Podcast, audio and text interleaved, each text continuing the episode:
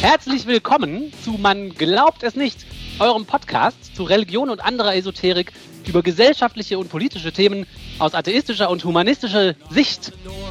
Heute ist der 19. April 2020. Ich bin Till und ich begrüße per Internet fernmündlich zugeschaltet Oliver und Martina. Hallo. Hallo. Hallo Leute. Wie immer an dieser Stelle muss ich euch sagen, dass wir uns unglaublich darüber freuen würden, wenn ihr uns Kommentare und Anmerkungen, Kritik, Hass und Liebe auf man glaubt es nicht.wordpress.com schickt. Ich habe mich mit dem Thema äh, digitale Ethik etwas beschäftigt. Es gibt da ein Buch von der äh, Sarah Spiekermann, das auch wirklich so heißt. Das ist eine Wirtschaftsinformatik-Professorin von der WU Wien. Also eher, die kommt eher aus dem technischen Bereich und hat jetzt eben ein Buch zu diesem Thema geschrieben, digitale Ethik. Worum es da geht, äh, können wir ja gleich nochmal besprechen. Ich habe mir das mal angeschaut, das Buch. Äh, und interessant finde ich, dass äh, diese, also dieses Thema Ethik insgesamt im Bereich jetzt so IT, Design, User Experience, dass das so zunehmend wichtig wird. Also da gibt es jetzt äh, Tools, viele Bü ne, die, die sich irgendwie ethisch nennen. Es gibt Bücher, die sich mit dem Thema beschäftigen. Ja, und das finde ich schon einen interessanten Trend, weil wenn sich jetzt plötzlich eben Techniker und Designer damit beschäftigen, scheint da ja irgendwie schon ein Mangel zu sein oder irgendwas scheint da zu sein, dass man sich mit dem Thema beschäftigt. Äh, ich habe gesehen, es gibt ein Buch von dem Christian Hofmeister, bevor ich zu der Sarah Spiekermann komme. Mit dem habe ich mich jetzt noch nicht so auseinandergesetzt. Das heißt, das ist ein Kommunikationswissenschaftler äh, und auch eher jemand, der so äh, BWLer ist, ne, Digital Business Modeling macht, solche Sachen. Und der hat ein Buch geschrieben, das heißt äh, Google Unser also in Anspielung auf das Vaterunser. Und er äh, schreibt in diesem Buch, oder er versucht in diesem Buch zu beschreiben, was ich ja bisher erst quer gelesen habe. Ich kann es gerne nochmal dann fürs nächste Mal vorstellen, äh, welche Parallelen es da gibt bei den großen Tech-Unternehmen und den Religionen. Wir hatten das ja auch schon mal mit so Umweltorganisationen. Also da versucht er auch so eine Parallele herzustellen, wie die halt so sich gewisser Techniken bedienen und auch wie die Tech-Jünger ne, äh, dann eben da entsprechend auf, auch reagieren. Ne? Er nennt da so Firmen wie Google und Facebook und so weiter.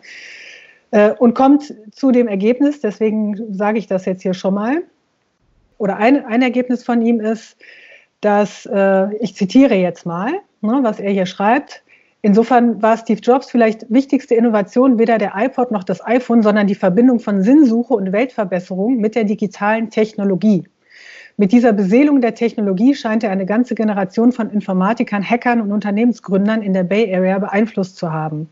Unter ihnen Mark Zuckerberg und so weiter. Also er, äh, seine Argumentation ist, also Steve Jobs hatte eine Ideologie, auch eine sehr starke und die hat er auch umgesetzt in seinem Unternehmen und in seinen Produkten und er unterstellt das auch dem Mark Zuckerberg, können wir uns ja nochmal genauer angucken. Also diese Ideologie dieser Person steckt auch in der Technologie drin und in den Unternehmen. Also ist das dann ein bewusster Vorgang, dass die das ja. Ähm, mit Absicht in ihre Produkte einbauen oder Ja. ist das mehr sowas, dass sie davon ähm, beeinflusst sind, ohne das jetzt äh, direkt explizit in die Produkte einzubauen? Nein. Also nach seiner Theorie ist das explizit und bewusst, Okay. Mhm. dass sie das so machen. Wie gesagt, das ist jetzt seine These. Ich kann mir das gerne nochmal äh, genauer anschauen, was er da macht. Es wird, also meiner Meinung nach, es ist eine Mischung. Wir kommen jetzt ja mal zu der Sarah Spiekermann, die ist da ein bisschen, äh, die macht den, argumentiert da ein bisschen anders.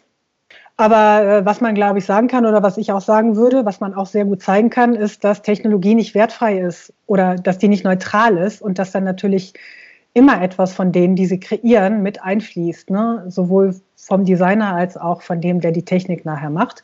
Aber da können wir ja gleich nochmal drüber diskutieren.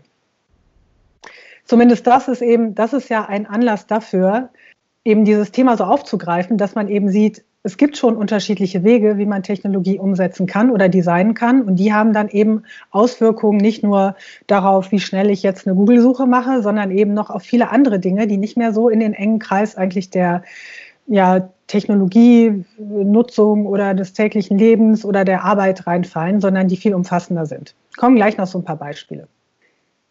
Also die Sarah Spiekermann im Gegensatz zum, äh, zu dem äh, Christian Hoffmeister, äh, sagt, Werte jenseits des Börsenwerts spielen im Silicon Valley bis heute keine Rolle. Also sie, sie argumentiert, dass es rein nur um das Geld geht. Das steht im Vordergrund und dafür wird alles gemacht. Und sie hält es für falsch, weil sie denkt, dass andere Werte, da sagt sie auch einiges zu, was für sie Werte sind, auch eine wichtige Rolle spielten, spielen sollten in Technologie, um eben Fortschritt zu kreieren und es nicht nur eben um diese Geldvermehrung gehen kann. Alles, sie sagt, alles, was da an Sinn noch aus, aufgefropft wird, eben das, was der Christian Hofmeister äh, da eben beobachtet, wird nur gemacht, um besser verkaufen zu können. Also dieser Sinn über ähm, ja, über den, das Geld hinaus wird da eben nur drüber gelegt, ne, um besser zu verkaufen oder im Zweifelsfall sich besser zu fühlen. Naja, ah damit es beim Publikum besser resoniert und es dann eigentlich doch am Ende um die Börsenwerte geht. Das ist erstmal ihre Theorie. Also die, die Sarah Spiekermann äh, war auch im, war selber im Silicon Valley, so zu der, so Anfang der 2000er Jahre und hat da halt in der Tech-Branche auch gearbeitet. Also ich kenne sie jetzt nicht so gut, aber ich glaube, sie ist schon so eine Insider, schon eine Insiderin oder sie hat schon so ein gewisses Insiderwissen und ist auch recht bekannt in ihrem Feld. Äh, sie, sie erzählte ein Beispiel äh, aus ihrer Lehrtätigkeit, dass sie, ich erzähle das mal kurz, vielleicht um so deutlich zu machen, was sie meint. Ich finde es so ein bisschen, ja, können wir ja gleich drüber sprechen, was mit dem Beispiel ist. Äh, jedenfalls gibt sie ihren Studierenden, das sind ja Wirtschaftsinformatiker oder Informatiker, die Aufgabe, sowas ähnliches wie Fedora zu kreieren. Ne? Also so ein Geschäftsmodell, eine Geschäftsmodell-Roadmap zu machen für sowas wie Fedora, also so ein Lieferdienst, der irgendwie mit Fahrrädern ganz flexibel funktioniert. Und sie sagt dann, und weitere Vorgaben gibt sie denen eigentlich nicht, den Studenten und Studentinnen. Und dann kommt dann immer sowas raus, wie dass der Algorithmus dann ganz viele Daten einsammelt, um dann noch schneller äh, die äh, Fahrradkuriere zu schicken. Ne? Und man kann dann noch besser die Kunden kennenlernen und denen dann noch besser Werbung einspielen und so. Also es ist ein bisschen so Archetyp, also ein bisschen vielleicht so ein bisschen sehr in eine Richtung argumentiert. Äh, aber das ist das, was da meistens rauskommt. Also die reizen halt die Technologie so auf, dass sie dann möglichst viel Gewinn bringt, viel verkauft und sehr effizient ist.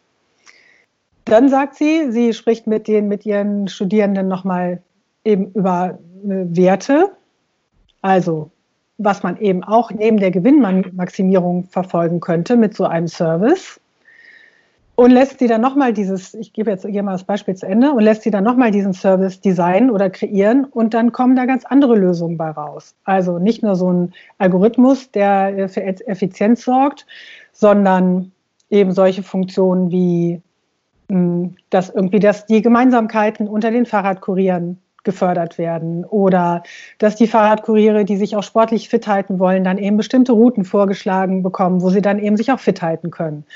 Oder es werden halt so, wird Essen vorgeschlagen, was besonders gesund ist und so weiter. Also ich glaube, ihr merkt, in welche Richtung das gehen kann. Also dass man nicht nur den Wert der Gewinnmaximierung äh, ansetzt für so ein System, sondern eben auch sowas wie vielleicht Gesundheit und Freundschaft oder freundschaftliche Begegnungen und sowas. Und sie sagt, es kommen dabei ganz andere Systeme raus und es kommen sogar viel innovativere und auch unterschiedlichere Systeme dabei raus, wenn man halt diesen Blick verschiebt. Ja, das ist ja interessant, aber irgendwie auch natürlich logisch, ne? wenn man eine andere Zielsetzung an so ein Projekt gibt, dass das dann anders äh, gebaut wird. Weil im Grunde genommen sind das ja Zielsetzungen, die man dann dem äh, Endergebnis zugrunde legt, oder? Also Werte sind dann auch Zielsetzungen am Ende. Also wenn man sagt, ja, ein, eine mhm. Zielsetzung ist dann die Gesundheit zu optimieren oder die Freundschaft zu optimieren, ist das dann ja, wobei sie die, wobei sie die das nicht vorgibt. Also das, ah, es verstehe, gibt nachher okay. noch so eine Lösung mhm. dafür. Äh, also die ist, die ist wirklich interessant, was sie dann da schreibt, was man eigentlich tun sollte in der Wirtschaft.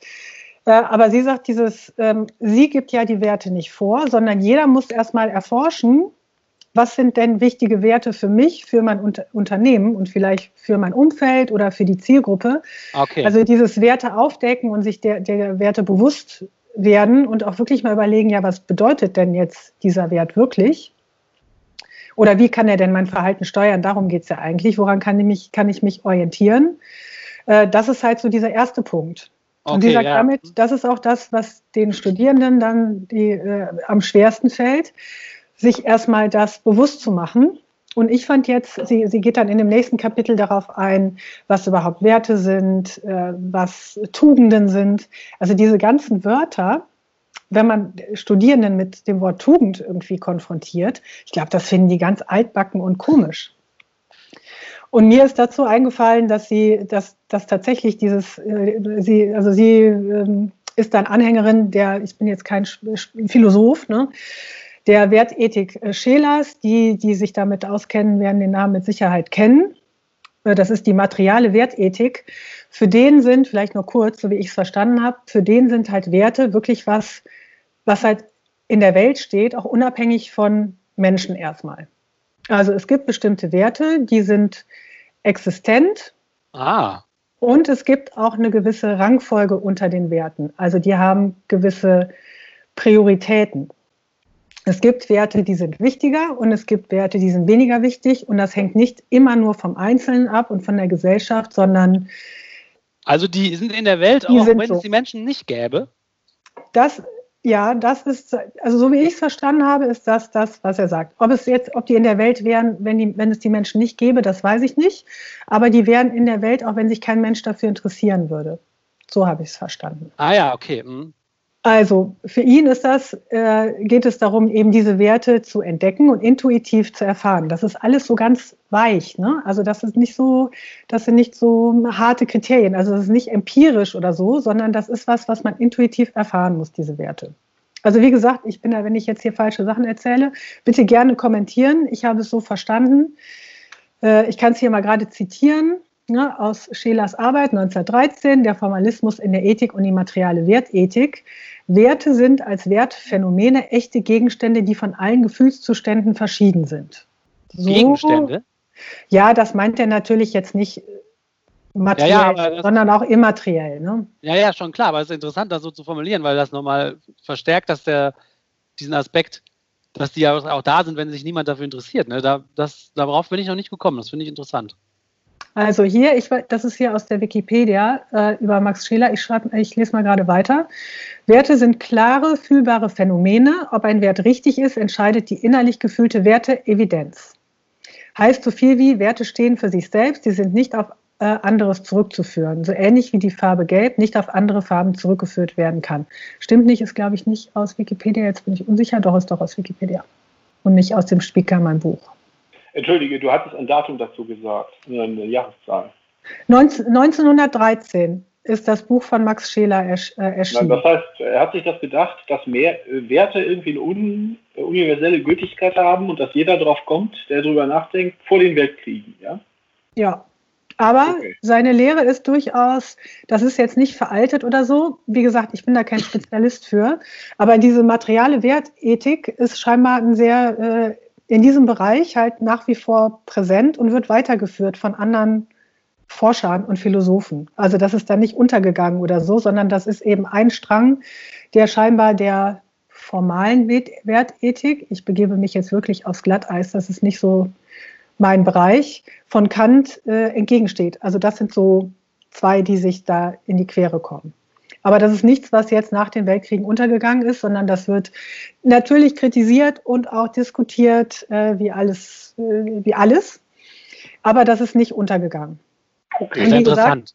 ja, und interessant, ich meine, interessant ist jetzt oder auch ähm, ich bilde mir ein, zumindest zu sehen, warum die Sarah Spiekermann das benutzt. Die ist Wirtschaftsinformatikerin. Wenn man über Werte spricht, ist das dieses, finde ich, das noch recht klar zu begreifen. Wenn man ein bisschen über Kant liest, finde ich persönlich recht schwierig. Äh, aber dieses, die sind in der Welt und die kann man irgendwie wie die Farbe Gelb sehen oder auch nicht. Und dann kann man die bewerten. Das ist ja recht zugänglich jemand, der vielleicht eher aus der BWL kommt. Wäre meine Interpretation und die ist ja auch, aber wie gesagt, das sind, gibt auch Philosophen und andere Leute, die Anhänger sind äh, von dieser Philosophie. Aber warte mal, jetzt muss ich nochmal eine Verständnisfrage stellen. Wenn, die, wenn jetzt, wenn man, wenn das die These ist, die Werte sind in der Welt, äh, unabhängig eigentlich von uns so ein bisschen, mhm. aber jetzt dann, dann ist das dann äh, so, dass die Aufgabe für jeden Mensch ist, sich aus den Werten, die es gibt, welche rauszusuchen, die man dann als gut empfindet und die verfolgt und andere halt als nicht verfolgenswert einstuft und sein Leben ja. nicht darauf basiert. Ist das genau. so? Ja, so ist das. Ah ja, okay. Mhm. Ja, und es gibt auch da, es gibt da auch eine gewisse Hilfestellung für die Priorisierung von Werten, nämlich, ich kann dir ja mal sagen, einmal die Dauerhaftigkeit, also wie lange ist dieser Wert gültig oder bedeutungsvoll, dann die fundamentale Bedeutung, fördert sie den sozialen Zusammenhalt, verschafft er eine tiefe Befriedigung und das letzte ist die Absolutheit. Wow. Ja, also gilt der absolut. Beispiel ja, ist sowas ja. wie die Menschenwürde. Das muss halt scheinbar nicht auf alle Werte zutreffen, ne? aber wenn man jetzt nicht genau weiß, soll ich jetzt lieber auf Gewinn gehen oder soll ich lieber äh, den Umweltschutz noch ein bisschen stärker in den Vordergrund rücken, könnte man eben diese, das so Spiekermann, ja, kann man diese Liste mal durchgehen und sich da Orientierung verschaffen, was vielleicht das wichtigere Ziel ist in der digitalen Ethik, wenn man hier anders denken möchte. So, also das ist so ein bisschen der, der, Hinter, der Hintergrund. Das ist das, was sie eben dann ihren Studierenden erzählt und so der, die, die Basis der Werte, auf die sie sich da bezieht. Also das heißt, ich muss mir selber meiner Werte klar werden, äh, kann die hier priorisieren und kann die dann entsprechend in, sollte die dann entsprechend berücksichtigen, wenn ich ein Tech-Unternehmen bin. Oder ein Designer, wir kommen nachher noch dazu, was sie eben entsprechend da empfiehlt. Interessant fand ich auch, was sie, was sie sagt. Äh, es gibt ein Kapitel zum Transhumanismus, haben wir ja auch schon mal drüber gesprochen. Da nennt sie den Transhumanismus äh, eine Ideologie der Lieblosigkeit. Das fand ich interessant, überhaupt dieses Wort.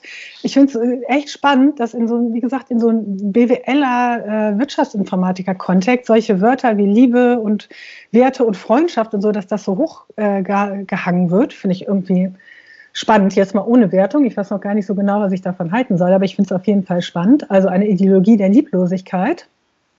Ich zitiere nochmal aus dem Buch. Tief hat sich in die Köpfe der heutigen Wissenschaftseliten das von Günther Anders vorausgesagte Denken vom Menschen als eines antiquierten Wesens eingewoben. Viele empfinden den Menschen mitsamt seinen natürlichen Anlagen als suboptimal, dumm und unglücklich. Sie glauben, man müsse ihn verbessern und gemäß dem Versailler Stil wie einen Buchsbaum stutzen und so weiter. Sie haben keinen wow. Respekt. Ja, ist krass, ne? Sie haben keinen Respekt vor der Würde des Menschen, wie er ist, mit all seinen liebenswerten Schwächen, Behinderungen und Einzigartigkeiten, die im Paradies die Vielfalt des Seins ausmachen. Hä? Ja, aber das ist doch Kulturkonservativismus. Also ihr sagt jetzt einfach, das ist doch, ist jetzt ja auch nicht viel anders, wenn der Papst mit seinem Naturrecht äh, rumargumentiert. Sie, sie sagt, äh, sie sagt, es gibt eine Art, wie die Menschen sind und alle anderen verstehen das falsch und ich verstehe das richtig. Also das halte ich für, ja, klar kann man das glauben, aber das ist jetzt nicht, da muss ich jetzt kein Buch drüber schreiben.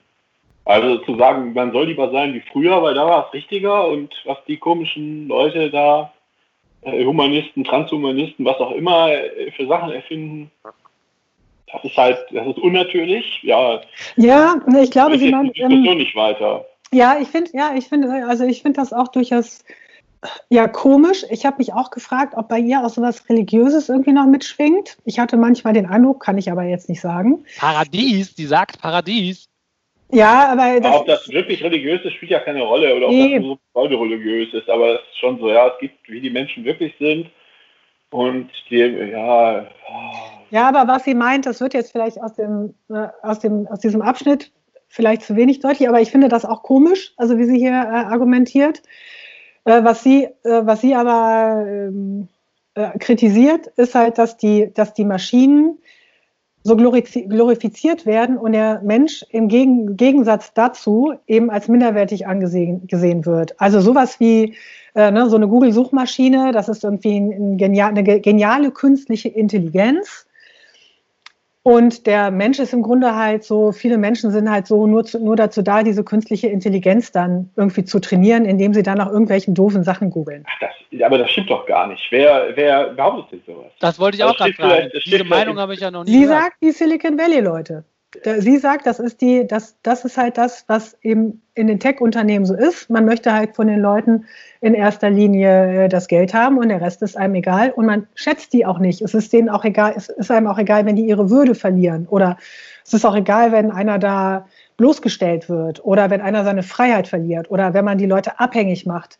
von äh, Interaktionen oder von irgendwelchen Apps oder von irgendwelchen Benachrichtigungen. Es ist denen einfach egal, weil die nicht darauf gucken.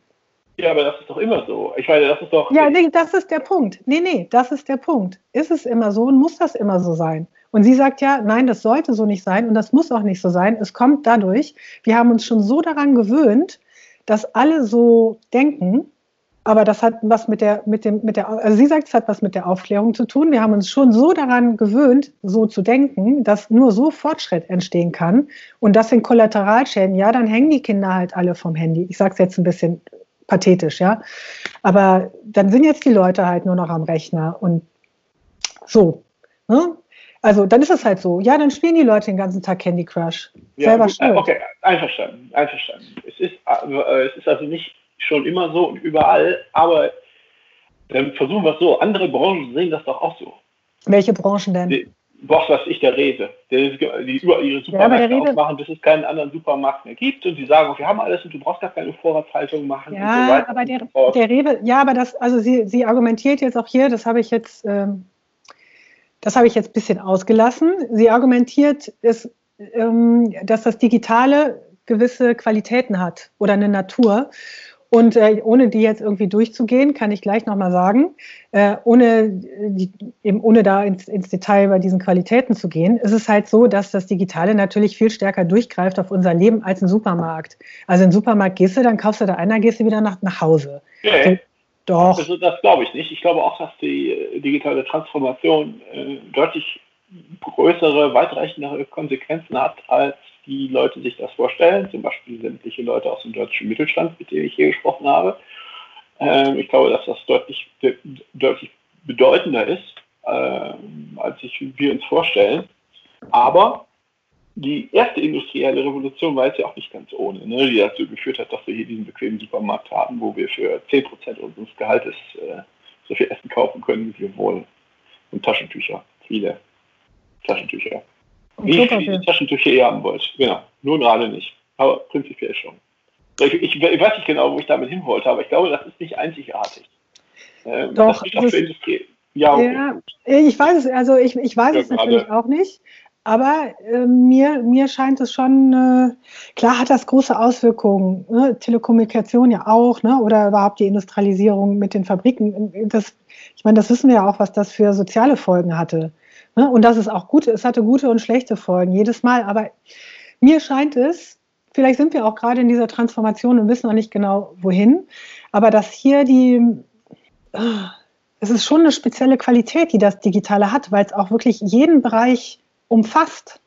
Jeden Bereich. Es dringt überall ein. Und das war doch bei den vorigen Revolutionen nicht so stark so. Das Leben, wie wir das heute leben, hat ja schon noch auch sehr viel Ähnlichkeit mit dem Leben, was wir gelebt haben, bevor die digitale Revolution kam. Aber es hat praktisch keine Ähnlichkeit mehr mit dem Leben, was wir gelebt haben, bevor die erste industrielle Revolution kam. Was der Oliver sagt, finde ich total einleuchtend. Diese Supermärkte äh, und alles auf dieser Schiene ist doch, also ich kann doch nur tagsüber meinem Beruf nachgehen und dann abends ein bisschen einkaufen und was Fertiggericht kochen und mein Leben so einrichten, wie ich es einrichte, weil es durch diese industrielle Revolution möglich geworden ist, halt in Blitzeseile für winziges Geld ganz schnell überall verfügbar, ja, zum Beispiel Lebensmittel klar. zu haben oder eine Heizung ja. oder Strom und Licht und ein Herd und alles in meiner Wohnung und, und alles, wie ich mein ganzes Leben einrichte, basiert doch darauf. Ich habe eine Wohnung und da ist alles und dann gehe ich zum Einkaufsmarkt und so weiter. Also ähm, ja, aber das ist ja nicht der Punkt, dass jetzt die Digitalisierung irgendwie schlecht wäre oder nur Böses bringt. Das ist ja gar nicht der Punkt hier. Also klar gab es auch bei der Industrialisierung, gab es nachher auch Diskussionen und ja sogar Klassenkämpfe. Da musste auch um Rechte und um Werte und um alles Mögliche gekämpft werden. Das gibt es halt immer in so einer Transformation. Ne? Ich, glaube, ja ich glaube, du musst mir nochmal erklären, ich bin ein bisschen langsam heute. Erstens, was ist denn überhaupt Digitalisierung in, in Ihrem Sinne? Und was ist eine spezifisch, was macht das spezifisch? Und was ist eine spezifische digitale Ethik? Hm, was ist Digitalisierung in Ihrem Sinne? Digitalisierung in Ihrem Sinne ist, wenn man bestimmte, also ich habe es jetzt nicht als Definition hier, aber alles, was du halt über den Computer und über das Internet erledigst. So, in dem Moment, wo du halt in diesen Bereich der Nullen und Einsen reingehst, ne, also dich mit digitalisierten Inhalten und Prozessen auseinandersetzt, die benutzt oder die auch herstellst, das ist nach meinem jetzt umgangssprachlichen Verständnis das, worüber sie hier spricht. Okay. Ja, und es geht noch ganz kurz, äh, und es geht natürlich auch in diesen Bereich der Big Data, also der Maschinen, die viel Daten sammeln. Es geht auch um Algorithmen und es geht auch um künstliche Intelligenz. Ne? Also das sind ja so die großen Themen, die auch als Aufhänger oft dienen, um eben über Ethik und Werte dann zu sprechen, weil man hier den Eindruck hat, es geht einem halt, man, man muss hier jetzt eben über Werte nochmal sprechen, weil es einem vielleicht sonst außer Kontrolle gerät. Ich sage ja nicht, dass es so ist. Ich sage erstmal so, dass, glaube ich, viele Leute das Gefühl haben, dass es so sein könnte. Bei autonomen und intelligenten Maschinen zum Beispiel. Hat jetzt schon mal jemand eine autonome und intelligente Maschine gesehen? Ich nicht. Ich weiß nicht. Ist Google sowas? Nein. Also und Alexa? Nein. Und der Tesla selbstfahrend? Tut er nicht. Ja, aber wenn das aber auf dem, auf dem Firmengelände Ja, aber, aber es gibt ja einen Grund, warum die das nicht hinkriegen mit den selbstfahrenden Autos. Der dümmste Mensch kriegt einen Führerschein, ja. Es ist also wirklich kein Problem, Führerschein zu kriegen. Äh, und aber einigermaßen Auto zu fahren. Und die Maschinen kriegen das nicht hin. Seit ungefähr 2008 oder 2010, ich weiß das nicht mehr ganz genau, wird uns die, die Ankunft des selbstfahrenden Autos vorhergesagt und die liegt immer anderthalb Jahre in der Zukunft. Und seit diesen zehn Jahren liegt das immer noch anderthalb Jahre in die Zukunft. Es ist viel schwieriger, als die Leute sich das vorstellen. Ein Tesla oder was auch immer für ein Auto äh, im Kreis fahren zu lassen, ohne dass es einen Unfall baut, ist relativ einfach. Aber in dem Moment, in dem das wirklich in allen Situationen in unglaublich schnell reagieren muss und sämtliche Formen von Sensorinput verarbeiten kann, das ist eine Situation, die kriegt keine Maschine hin. Das kann sein, dass das mal geht, irgendwann, weiß nicht, keine Ahnung, aber im Moment, ich sehe das überhaupt nicht, auch nicht am Horizont. Okay, also es muss auch, es müssen gar nicht diese großen, es müssen auch gar nicht diese großen Themen sein. Wie gesagt, das ist so ein, ich glaube, das ist ein Anlass dafür, dass viele Leute da so Angst vor haben und drüber nachdenken. Hm? Aber äh, jetzt dieses, diese Bewegung, wie gesagt, im Design und User Experience und Technik vielleicht auch ein bisschen, das sind eher kleinere Sachen. Also ich kann jetzt ja mal sagen, die Natur des Digitalen, die sie hier aufführt, ne? Also einmal die Unvollständigkeit. Du hast halt nicht alle Informationen, die du hast, wenn du in der realen Welt irgendwas erlebst oder jemanden triffst. So ein Beispiel dazu ist so Big Data, wie man darüber halt äh, die Zukunft vorhersagt. Das stimmt halt in der Regel nicht. Ne? Also klar kann man das irgendwie fortführen, aber da fehlen halt Informationen.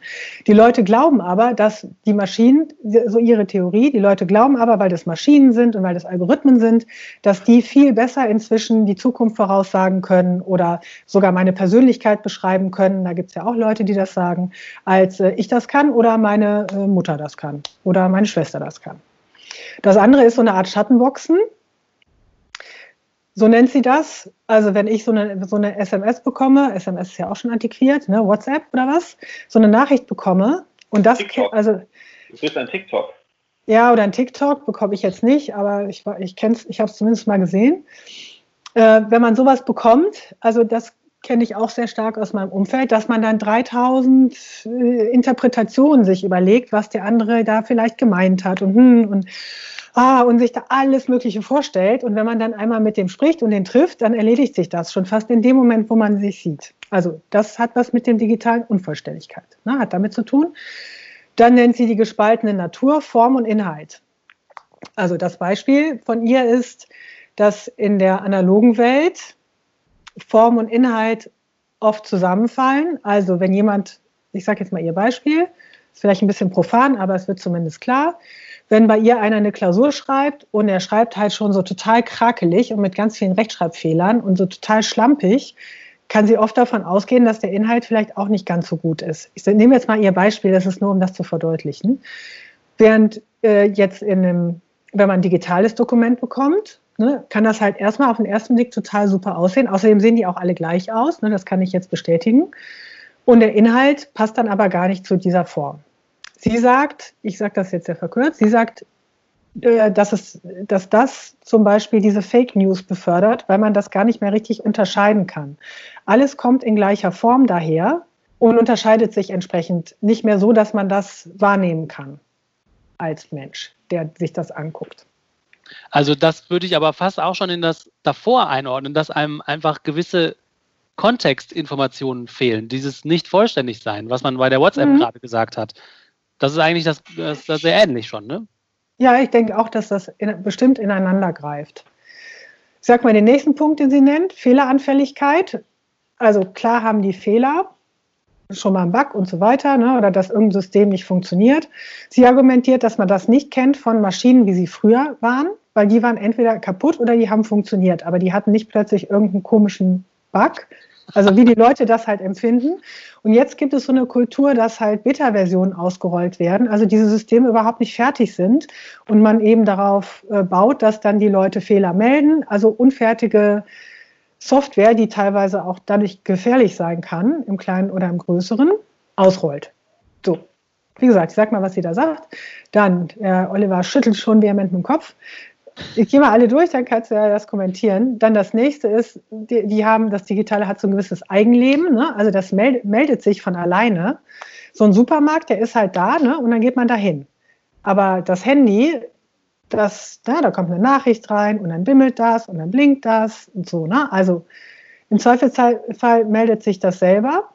Und in den Apps gibt es ja auch ganz klare Mechanismen. Das ist zum Beispiel dieser eben ein wichtiger Punkt, diese Attention Economy, ne? diese, ja, die, dieser Kampf um Aufmerksamkeit, das ist das, was im Design so vorherrschend ist. Ne? Diese ganzen Unterbrechungen des Tages und diese Aufmerksamkeit, die die Systeme die ganze Zeit haben wollen. Ne? 300, ich weiß nicht, 300 WhatsApp oder was bekommt so ein Teenager jeden Tag? 300, 400 WhatsApp? Ja. Ne? Und dann gibt es ja eben solche, mal als Beispiel, dann gibt es ja diese Streets, ne? Äh, in welcher Software ist das nochmal? Bei Snapchat, glaube ich, oder Best Friends, wo man jeden Tag, also man ist mit dem Best Friend, man kann das nicht angeben, man ist mit dem Best Friend, mit dem man ganz viel hin und her schickt. Das heißt, die müssen die ganze Zeit hin und her schicken, um eben im Ranking noch mit ihrem Best Friend Best Friend zu sein. Das sind ja Mechanismen, die sind ja aktiv da reingebaut, um äh, Leute bei der Stange zu halten. Aber gut, das sind jetzt mehr so diese äh, Details, ne, in denen es um die es im Design geht, also Eigenleben, die unterbrechen ein und die mischen sich ein und so, melden sich von alleine. Und dann nennt sie als letztes den sogenannten Saft des Digitalen. Also damit meint sie, dass das Digitale halt ein verstärktes Feedback gibt. Also wenn ich, also ich kann das beobachten bei einem Kind, ne? Ein Kind, das so ein Puzzle macht, dann ist nachher die Belohnung, wenn es das analog macht, ah, das Puzzle ist zusammengesetzt, ne? Mhm. Und die Mama sagt, oh, das ist ja super. Aber wenn die das mit dem Handy macht, dann kommen da Luftballons und es gibt bam, bam, bam, bam, bam. Ne? Und das Tier, das man zusammengesetzt hat, das äh, wiehert dann auch noch. Ne? Und jemand sagt, das ist ein Pferd. Also es gibt eine große, so ein viel stärkeres Feedback, was eben dann auch stärker auf einen wirkt, sodass das attraktiver ist, eben bestimmte Dinge im Internet zu machen. Plus noch ein paar mehr Beispiele, aber das ist so grob das, was sie da halt benennt, was sie im Digitalen als Besonderes äh, eben hervorhebt. Plus diese Vernetzung, ne, dass sich Leute verlieren. Scheinbar verlieren sich Leute irgendwo im Internet und wissen gar nicht mehr genau, wo sie sind. Ach. Ja. Die lösen sich, die verstricken sich im Digitalen. Ah ja. Und wie gesagt, das sind, nur, das sind ja nur so ein paar Eigenschaften, die könnte man auch über eine maschinelle hm, Umstellung, ne, äh, Industrialisierung sagen, ne, was da so Besonderheiten sind. Wichtig ist ja nur, dass man jetzt eben überlegt, muss man da jetzt irgendwie anders vorgehen? Und wie muss man das machen? Braucht man da Gesetze für oder braucht man da eine Ethik, speziell für diesen digitalen Bereich, für die Unternehmen, die digitale Produkte herstellen? Und jetzt möchte ich aber noch kurz, wir können ja noch diskutieren, mal Ihre Lösung vorstellen, weil die, die hat mich wirklich überrascht. Ihre Lösung ist nämlich, sich Werte bewusst machen, sich mit diesen Werten auch theoretisch intensiv auseinandersetzen, also Aristoteles und Platon lesen und sich dann neue Gewohnheiten aneignen, wie zum Beispiel auch mal das Handy weglegen. Also insgesamt mehr Achtsamkeit. Also das ist dann die Lösung. Also da war ich jetzt ein bisschen enttäuscht. Aber die Lösung, schlägt sich eine Lösung vor für die Leute, die in der Industrie arbeiten und das herstellen und sich überlegen, wie es funktionieren soll? Oder soll das die Lösung sein ja, für uns für alle, die wir dem scheinbar ausgeliefert sind und eigentlich gar keinen Einfluss darauf haben, was Silicon Valley über uns ausschüttet? Für alle. Also sowohl Google-Mitarbeiter als auch wir als Nutzer sollen das machen. Jeder. Eigentlich nicht schlecht, ne? Ein bisschen philosophische Texte lesen ist wahrscheinlich Ist doch toll. Ja, ist schön. Also, wie gesagt, ich bin da so ein bisschen zwiegespalten, weil ich fand es ein bisschen, dann so ein bisschen eine komische Lösung, aber auf der anderen Seite halt überhaupt mal wieder diese, also diese Begrifflichkeiten in so einem Betrieb, mehr oder weniger betriebswirtschaftlichen Kontext zu hören, fand ich schon irgendwie interessant. Ne? Also ich meine, Achtsamkeit, das wird ja auch hoch und runter jetzt diskutiert. Aber dass man sagt, man muss einfach mal in sich gehen und sich wertebewusst machen, bevor man so ein System technisch konstruiert. Vielleicht ist das gar nicht so albern, wie es sich auf den ersten Blick anhört. Ich glaube, das ist eigentlich was, was man bei jedem Lehrplan eigentlich reinschreiben könnte. Ein bisschen, ein bisschen mal über Sachen nachdenken, bevor man sich reinstürzt, blind. Humanistische Bildung hätte man dann hier wieder. Genau, das, ich finde das einen guten Ansatz. Ja, aber nicht davon, stell doch auf die Spezifika von digitaler, digitalen Gesellschaftssegmenten ab oder digitalen Werkzeugen ab. Das geht doch immer. Ja. Also das ist doch eigentlich die Trivialität. Also, ja, super, ist gut, ist wirklich eine gute Sache, macht das mal, Leute. Aber das äh, löst doch nicht die äh, spezifische, also es arbeitet doch weder die Spezifika von Digitalisierung, der digitalen Transformation raus, noch, äh, noch äh, löst es die irgendwie. Mhm. Es gibt ja, es gibt ja Spezifika. Es gibt ja, also ich habe jetzt mal ich habe, während du die völlig, in meinen Augen völlig untauglichen Punkte, die sie hat, äh, vorgelesen hast, habe ich mal eine Liste notiert, wie ich das sehen würde. Ich würde sagen, das spezifisch an, den digitalen Gesellschaftsbereichen ist die Gleichzeitigkeit, die beliebige Kopierbarkeit von Inhalten und das Plattformprinzip. Dass du halt nicht mehr eins zu eins teilst, sondern dass immer alles über eine Plattform geht. Und daran hängen ja Sachen, wie zum Beispiel, dass eine Plattform einmal anfängt zu gewinnen, weil sie gelb ist oder so ein hübsches hübsche Luftballons hat, dann gewinnt sie in der Regel immer weiter, weil es viel bequemer ist, die zu nutzen, die alle nutzen. Das ist meines Erachtens die Spezifika, die Digitalisierung mit sich oder die Digitalisierung hat. Und äh, die deutlich, äh, deutlich mehr Auswirkungen haben, glaube ich wirklich, als wir uns das vorstellen. Aber darauf geht das doch gar nicht ein, zu sagen, jo, Aristoteles hat aber gesagt, äh, das stimmt ja alles. Aber wie soll das das denn lösen, das Problem? Wie, wie löst das denn äh, zum Beispiel, also der bekannteste digitale Coup bis jetzt, soweit wir wissen, ist ja die Wahl von Donald Trump, obwohl eigentlich die Mehrheit den gar nicht wollte ähm, oder das zumindest vorher nicht wusste. Wie geht das denn darauf ein? Wie würde denn, wie würde denn Ihre digitale Ethik verhindern, dass das passiert? Versteht ihr das mal? Das, ja, aber ähm, so wie ich das bei ihr verstehe, sie schließt ja nicht aus, dass es da auch noch Gesetze gibt oder so, müsste halt derjenige, also müssten ein paar von die, denjenigen, die da entscheidend dran technisch mitgewirkt haben, hätten in sich gehen müssen und sagen müssen, Nee, das können wir nicht machen. Also du meinst, wenn der, wenn der Philipp Zuckerberg oder wie der heißt, ähm, sich vorher mal ein bisschen. Berenguer heißt er. du bist so gemein. Oh. Also wenn der Philipp Berenguer, bevor er ja. Facebook erfunden hätte, sich mal ein bisschen mit Philosophie auseinandergesetzt hätte und sich überlegt hätte, was sind eigentlich meine Werte. Aber das hat er ja. Gut, bevor er damit 17 so ein riesen Maschinchen programmiert hat, dann wäre jetzt unsere Welt oder unser Teilverhalten ein anderes? Also das hat er ja, das kommt dann nochmal in so einem zweiten Teil, weil angeblich hat er das ja, aber das ist dann ja so die Mark, Zuckerberg, Mark Zuckerberg-Welt, wie er sie sich vorstellt. Die haben ja sogar so zehn Gebote, aber das an anderer Stelle. Ah, das ist natürlich ein Problem, wenn der seine, seine Werte anders definiert als ich, aber korrekt. Der ist jetzt halt mächtiger als ich, ne? Ja, Problem. ja. Aber ich glaube, das wäre ihre Lösung, dass da irgendjemand an irgendeiner äh, Stelle halt so technisch mal hätte sagen müssen, das widerspricht meinen Werten, das kann ich nicht mit meinem Gewissen oder mit meinen Werten vereinbaren. Da kann ich bei Cambridge Analytica oder wer auch immer da noch alles beteiligt war, das kann ich jetzt nicht machen.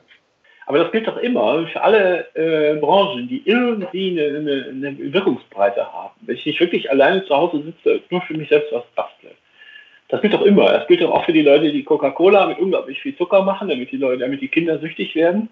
Ja. Oder hier diese, diese kleinen, meinetwegen auch diese kleinen Hundefutterdosen, oder die, ja, wo irgendwas drin ist, was die Hunde die äh, total geil finden. Oder meinetwegen auch mit auf ganz anderen Ende der Skala die Leute, die im Berg Belsen die, die Baracken geplant haben. Ja.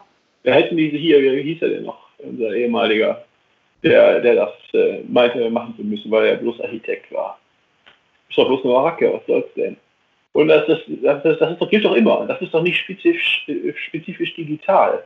Ja, vielleicht ist der Unterschied, den, den sie hier meint, also ich stimme dir auf jeden Fall zu, dass nicht spezifisch, also diese Art von Verhalten ist nicht spezifisch digital. Aber ich, hm, ich glaube, was sie dann hier nochmal als anders empfindet, ist, dass dann noch alle Kunden oder alle Nutzer dann auch noch Hurra schreien. Also wenn mir einer sagt, in der Cola ist total viel Zucker drin, das ist furchtbar ungesund, dann würde man dann ja doch sagen, so, hm, ja stimmt, das ist wirklich blöd, aber das Zeug trotzdem weiter trinken, weil man irgendwie süchtig danach ist. Aber im Digitalen wird das gar nicht unbedingt so aufgefasst. So ja, das wird, noch, das wird noch nicht so aufgefasst. Ähm, aber das heißt ja nicht, dass es, man, dass es nicht genauso funktioniert. Wenn man ja, jetzt, das stimmt jungen Mutter sagt, du dein Kind, also früher hat man gesagt, die kriegen viereckige Augen, aber so, ey, das ist nicht gut, und zwar aus diesen Gründen, und wir können das auch belegen, dann werden viele Mütter denen vielleicht auch lieber das Handy nicht geben, damit sie mal still sind. Also das kann man sich doch vorstellen. Oder zumindest nicht die ganze Zeit, was auch immer wieder funktioniert. Das ist, also ich glaube, die Sarah Spiekermann und ich kommen da nicht auf ein, äh, auf ein Spielfeld. Ich glaube, wir spielen beide Tennis, aber auf unterschiedlichen Plätzen. Mhm. Also ich hatte, ich hatte auch den Eindruck, dass das, also ich fand auch, dass es nicht so tief geht. Und also ihr Punkt ist, ist erstmal in erster Linie, es soll nicht nur noch nach Gewinn gestrebt werden. Punkt. So, und dass das in der BWL schon so ein Punkt ist, so, was? Wie? Wir dürfen nicht mehr alles machen, um Gewinn zu machen. Und ich glaube, das ist tatsächlich so die Kernaussage hier. Ja, aber warum denn nicht? Wie wird das auch begründet? Weil das ja nach der Wertethik von Max Scheler nicht die Werte, also dieses, dieser Streben nach Gewinn ist ja nicht das, was da priorisiert wird. Ne? Ja, aber die Leute, die Leute richten ja auch nicht ihr Leben danach aus, ihre Existenz danach aus, äh, Gewinn zu maximieren, sondern die haben eine bestimmte Facette, ihr Büro, ihr, ihr Berufs, äh, ihr, ihr, wie soll man denn sagen, ihr, ihr, berufliches Engagement richten sie darauf aus. Sie sagen, hopp, ich möchte äh, Startup-Gründer sein oder ich möchte was auch immer, wie das heißt, ja, also in, in, in, im Silicon Valley unterwegs sein, das spricht dann dagegen, dass sie gewinnorientiert sind. Mir ist ein ja, das Unternehmen ist ja okay. wie Facebook, ja. das gewinnorientiert ist, deutlich lieber, als wenn das irgendwelche anderen Ziele verfolgt. Ja, es geht ja auch nicht, ich glaube, es geht hier auch nicht darum, das komplett auszuschließen, sondern halt andere Werte noch mit zu berücksichtigen. Also, wenn ja, zum Beispiel. Nein, nein, nein, nein, nein, nein, nein, nein, nein, nein, dafür sind die nicht zuständig. Ich würde das challengen. Dafür sind die nicht zuständig. Die haben nicht andere. Das würde ich anders sehen. Das würde ich anders sehen. Ah, wieso? Warum sollten die, warum, warum gehst du davon aus, dass die nur ihren Gewinn maximieren sollen und dass das das Einzige ist? Also das sehe ich gar nicht so. Du hast doch ich, auch eine Verantwortung für andere Bereiche als Mensch und auch als Unternehmen. Aber Unternehmen, ich kann, du, also, ich kann die Skepsis von Oliver anders. total nachvollziehen, weil ich da natürlich direkt an die Kirchen denke. Ne? Die sagen, nein, nein, wir haben nicht Profit als Ziel, wir haben viel höhere Ziele und deswegen haben die eine riesen Agenda äh, das, und damit begründen die, dass man äh, denen ihr Geld geben soll, dass die teilhaben dürfen an der Macht, obwohl sie nicht demokratisch gewählt sind. Und damit, gerade mit dem Argument, dass sie eben was anderes als Kommerz verfolgen, wenn die Kirchen ja, sagen würden, ja, wir sind ein Verein und gebt uns unser Geld oder nicht, dann wäre es wenigstens ehrlich. Dann könnte man sagen, ja, nee, das ist es aber nicht. Geld. Nein, es ist nicht ehrlich, weil niemand, es sagt ja nicht jemand nur, ich will nur Gewinn machen und alles andere fällt unter den Tisch. Du berührst ja auch andere Bereiche. Also das, du bist ja nicht in einem, in einem völlig in einem luftleeren Raum, wo du ganz neutral, sachlich nach Gewinn strebst, sondern da gibt es links und rechts eben Kollateralschäden, wie gesagt. Da kann man jetzt sagen, ja, da, da muss dann halt immer die Gesetzgebung hinterher sein, aber es, es gibt ja auch gewissen, eine gewisse Verantwortung, finde ich, einem Unternehmen, einer Gesellschaft gegenüber. Also muss ich da solche Streets implementieren? Muss das jetzt ein Gesetzgeber vor Gericht verbieten, dass Kinder irgendwie nur um Best Friend zu sein, in so einem scheiß Tool äh, den ganzen Tag an dem Tool hängen. Das kann doch nicht sein. Ja, die streben nach Gewinn, aber natürlich machen die auch was mit den Leuten dadurch. Ja, okay. Das, das, das finde ich schon, ja. das wird da schon berührt.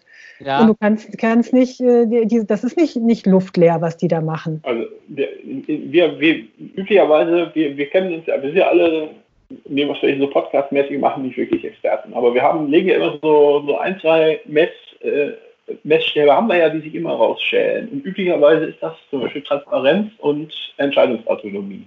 Solange die gewahrt ist, das heißt, die Leute wissen, was sie tun und die Leute können Nein sagen, sind wir eigentlich mit den meisten Sachen in Ordnung.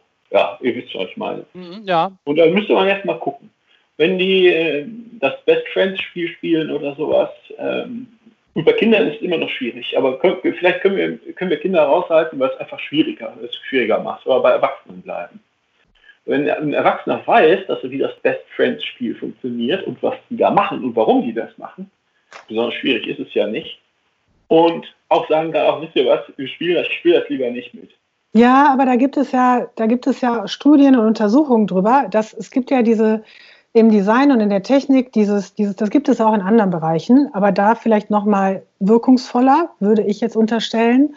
Das Nudging, der, dieses Persuasive Design und so weiter, dass du die Leute, da, da sitzen Psychologen und Spezialisten, die die Leute beeinflussen. Und du kannst, du kannst Leute beeinflussen. Du kannst die Leute so beeinflussen, dass sie sich nicht dagegen wehren können. Und es gibt da Gesetze geben, dass, gegen, dass du das eben nicht machen darfst in bestimmten Bereichen, aber du kannst, du machst die Leute süchtig. Das ist nachvollziehbar. Äh, oder das kann man sehen in Studien, dass das so ist. Es gibt Interaktionen, die machen süchtig. Es gibt Mechanismen, die machen ja süchtig im Sinne von, das ist schwer für mich, mich dagegen aufzulehnen, weil ich es vielleicht auch gar nicht sehe. Ne? Aber also, was, wie, aber wie geht man denn jetzt da daran, ähm, dann zum Beispiel Facebook zu kritisieren, weil offensichtlich, äh, du sagst ja, der hat sich mit Werten auseinandergesetzt und hat die auch für sich und seine Firma definiert. Ab da könnte man doch dann gar nichts mehr kritisieren, weil er hat ja das, der hat ja alles gemacht. Er ist zwar auf was anderes gekommen als ich, ähm, genau. aber wie kann nach man, der dann ist, nicht. dann ist alles gut, oder nicht? Ja, nach, ja, genau. Das ist, wenn, wenn man der Spiekermann da folgt, würde ich sagen, ja, ist das so. Die hat er alles richtig gemacht. Würde ich, also mit der Logik des Buches folgen, würde ich sagen, ja. Oh, das finde ich krass, weil ich hätte schon ein paar Sachen, die ich an Facebook kritisieren Na, könnte. Klar. Ja, Aber wenn das Buch sagt, nee, ähm, ich lege Kriterien an und nach denen hat er alles richtig gemacht, finde ich ein bisschen problematisch, ehrlich gesagt. Ja, ich weiß nicht genau. Wie gesagt, es wird ein bisschen schwammig nachher. Aber und, und sie spricht ihm das ja ab. Also natürlich können, kann, können dann die Leute auch zu ganz anderen Ergebnissen kommen, ne, wenn sie über Werte nachdenken. Hm. Aber wie gesagt, ich, ja, es ist, es ist irgendwie interessant, weil so vom, das ist jetzt gar nicht wissenschaftlich, sondern nur so vom Gefühl her. Wenn ich jetzt so, das hat auch gar nichts mit digital zu tun, wenn ich so Leute treffe in meinem Umfeld, da gibt es so Leute, also mit denen ich arbeite, die haben so keinen Anstand. Wisst ihr, was ich meine? Keine Tugend, keinen Anstand. Die sind so total äh, unangenehm im Umgang und sind so völlig egoistisch. Und so stelle ich mir diese Unternehmen halt auch vor dass das so, dass da so ein Anstand fehlt oder so eine Verantwortung, die man übernimmt, dafür auch was mit den Leuten passiert, weil dass die Systeme völlig neutral sind, das würde ich jetzt mal ausschließen. Das sind sie nicht. Klar ist das mit dem Katzenfutter auch nicht oder mit der Cola. Aber es gibt ja nicht nur Cola, es gibt ja auch Unternehmen, die es halt besser machen. So Ecosia ist immer so ein Beispiel. Es muss ja nicht jeder Google benutzen. Ecosia, die verdienen auch Geld, aber die machen noch ein paar andere coole Sachen halt auch. Warum nicht so? Ja, es gibt ja auch so Banken, ne, die sagen, wir investieren nicht in alles, was Geld äh, gibt, sondern versuchen so ein bisschen verantwortungsbewusst zu investieren und so weiter. Ne? Es gibt ja, schon. Unternehmen, die das äh, ein bisschen abgewandelt versuchen. Ja, ja. Aber das Problem finde ich, wenn man, wenn jetzt egal zu welchem Schluss man kommt, man sucht sich irgendwelche Werte raus und dann zieht man sein Unternehmen so auf und dann ist ja nach dieser Frau alles tutti. Das finde ich irgendwie problematisch. Hauptsache man hat welche. Ja, man aber, muss ja die richtigen identifizieren. Aber wie gesagt, also aus, der, aus, dem Buch von der Spiekermann wird da bestimmt, werden wir jetzt die Lösung da nicht finden, aber als, äh, ich finde so als Anstoß Taugzeit. Ne? Und es gibt da noch, es gibt da insgesamt eben eine, eine Fülle von Büchern, die jetzt rauskommen oder eben auch so Bewegungen, Design-Tools und so, die sich damit beschäftigen. Und ich finde es jetzt erstmal interessant, darüber nachzudenken. Ist natürlich auch so eine Form Kap Kapitalismuskritik, ne? steckt da natürlich auch drin. Du musst da auf jeden Fall dranbleiben. Aber ich glaube auch, dass du auch noch nicht der Weisheit der Schluss. Mir ist das auch zu unspezifisch. Es ist total zu unspezifisch ist, auf die äh, Eigenheiten der Digitalisierung und die Herausforderungen der digitalen ja. Transformation ein. Ja, aber ich glaube, das, das ist ja auch populärwissenschaftlich, wenn überhaupt wissenschaftlich. Ne? Die hat das jetzt nicht geschrieben für die Wissenschaftswelt, sondern wirklich so für Otto Normalverbraucher und Studenten. aber auch da, da hilft es überhaupt nicht weiter, weil das, das gilt ja immer. Aristoteles sagt nett zueinander, ja. überlegt mal, was ihr da macht. Erstmal bis 10 zählen, das ist ja alles immer richtig. Das gilt ja auch für die Digitalisierung. Ja, also, das stimmt. Aber, aber was ist, ist, was ist denn das Spezifische daran? Ist ja also, gar nicht, wenn, wenn, I don't know, man. Also ich kann mir vorstellen, woher das kommt bei ihr, nämlich weil die lehrt und ein Student, dem du was über Werte erzählst, der schnallt echt ab im Informatikstudium. Da bin ich ja, sehr von überzeugt. Und ja, daher kommt das bei ihr. Also wenn die, wenn die, die Studis da irgendwie, wenn man mit denen mit Ethik kommt, ne, da denken die erst so, Hä? Ne, und dann finde ich das aber total super und inspirierend. Aber erstmal ist das halt sowas für die, und teilweise bei den Kollegen halt auch, ne, so, Hä? Also dafür erstmal zu werben, dass man über sowas überhaupt nachdenkt, dafür ist dieses Buch, aber es bleibt am Schluss tatsächlich etwas blutarm und zu unspezifisch und natürlich auf einem geringen Niveau. Allein schon dieses Beispiel mit den Kurierfahrern. Also klar, das ist für Studenten. So. Ja, okay, das, das erklärt natürlich einiges. Das hattest du ja auch am Anfang gesagt. Das muss nicht fair sein. Das habe ich unterwegs vergessen. Ja, aber das Als ist. Anstoß für Studierende, denkt mal darüber nach, wenn ihr euch mit äh, Digitalisierung beschäftigt, was da passiert. Ist das, ich kenne das von meinen ja genauso. Ähm, ja, dass man dann im Zweifel auch komisch eingeguckt oder auch beschimpft wird, wenn man mit irgendwelchen Sachen, in solchen Sachen um die Ecke kommt. Das ist das, dafür, das macht Sinn. Das, ja. Dafür zu haben, das macht, das macht sehr viel Sinn. Aber wir brauchen trotzdem noch mal ein Buch, das wo da noch, noch mal richtig drin steht. Okay. Für Erwachsene. ja, ist klar, mache ich. ich, ich finde das schon interessant. Mega interessant, finde ich auch. Aber man merkt halt, dass es relativ schnell äh, irgendwie, ich finde, kompliziert wird. Oder, oder ja, klar. Also. Sonst wäre es ja auch einfach. Oder äh, sagen wir mal, dass es relativ schwierig ist, mehr als Allgemeinplätze zutage zu fördern. Mhm. du musst halt anders vorgehen. Du musst erstmal ganz, ganz bewusst beweisen, was ist das überhaupt, was da passiert. Und dann musst du zeigen, darum brauchen wir eine neue Richtweise auf Ethik oder auf Handlung. Und dann müsstest du noch als dritten Schritt sagen, ich habe mal welche herausgesucht. Mhm. Aber vielleicht muss man auch einfach erstmal intuitiv Werte erfahren. Ja, nein. Deswegen ja. wird nämlich den Atheisten auch die Lieblosigkeit vorgeworfen ja, und ja, die genau. Kühle. Aber wenn man einfach nur intuitiv Werte erfährt, dann kommt auch sowas bei raus wie so fundamentalistisch evangelikal. Weil die haben ja ganz, ganz starke Emotionen ja. und sind das ganz im Recht deshalb. Also aber Emotionen haben ja mit Werten nicht so viel zu tun. Ja, aber deshalb habe ich auch gefragt, ob das vor dem Weltkriegen oder nach dem Weltkriegen war. Weil die Werte, das, das deutsche Volk, also die Treue zum Volk ist als Wert an sich, ja, und äh, das kann ich mir schon vorstellen, dass der dachte, so, ah, äh, das ist bestimmt nett, wenn alle mal darüber über intuitiv empfundene äh, Werte oder Ur Ursprungsgedanken oder wie auch immer man das nennen möchte, nachdenken und kommen dann bestimmt auf rationale Ergebnisse. Aber 30 Jahre später haben es die Leute dann mal gemacht und sind auf Ergebnisse gekommen, die man heute lieber nicht mehr hören möchte. Ja, genau. Und also das ist so irgendwie, das ist dann ja so in gewisser Weise der, äh, der Appell an den moralischen, gesunden Menschenverstand. Und jetzt, wenn ich das für Common Sense oder gesunden Menschenverstand höre, gehen mir also die Alarmglocken an in, in sämtlichen Tonarten gleichzeitig. Ja, danach ja. kommt nämlich das Naturrecht direkt ganz schnell, ne? Ja, oder Juden sind unser Unglück. Es gab auch mal eine Zeit, da wusste das jeder und es war völlig klar, dass das so ist. Ja, genau. Mhm. So, das möchte ich eigentlich nicht. Man musste die, Heran die äh, Anforderungen, die wir haben durch die Digitalisierung und durch andere Dinge, sind so groß, dass wir die einzige Chance, die wir haben, ist da rational ranzugehen. Und nicht mit irgendeinem Bauchgefühl, mit irgendwas, was wir offenbar alle teilen oder vielleicht auch nicht. Das ist im Endeffekt willkürlich. Das glaube ich auch, Oliver. Und zwar, ja, nee, das ist cool, Martina. Äh, ich fände es cool, wenn du da dranbleiben könntest. Das finde ich interessant. Ja. Und schon sind wir wieder am Ende einer Folge von Man glaubt es nicht, eurem Podcast zu Religion und anderer Esoterik über gesellschaftliche und politische Themen aus atheistischer und humanistischer Sicht. Wie immer an dieser Stelle würden wir euch gerne bitten, uns zu schreiben, Kommentare zu hinterlassen, Kritik, Lob, Anregungen, Hass und Liebe uns zu geben auf man glaubt es nicht.wordpress.com. Wir freuen uns schon drauf und wenn ihr beim nächsten Mal wieder einschaltet. Bis dahin sagen wir Tschüss. Tschüss. Tschüss.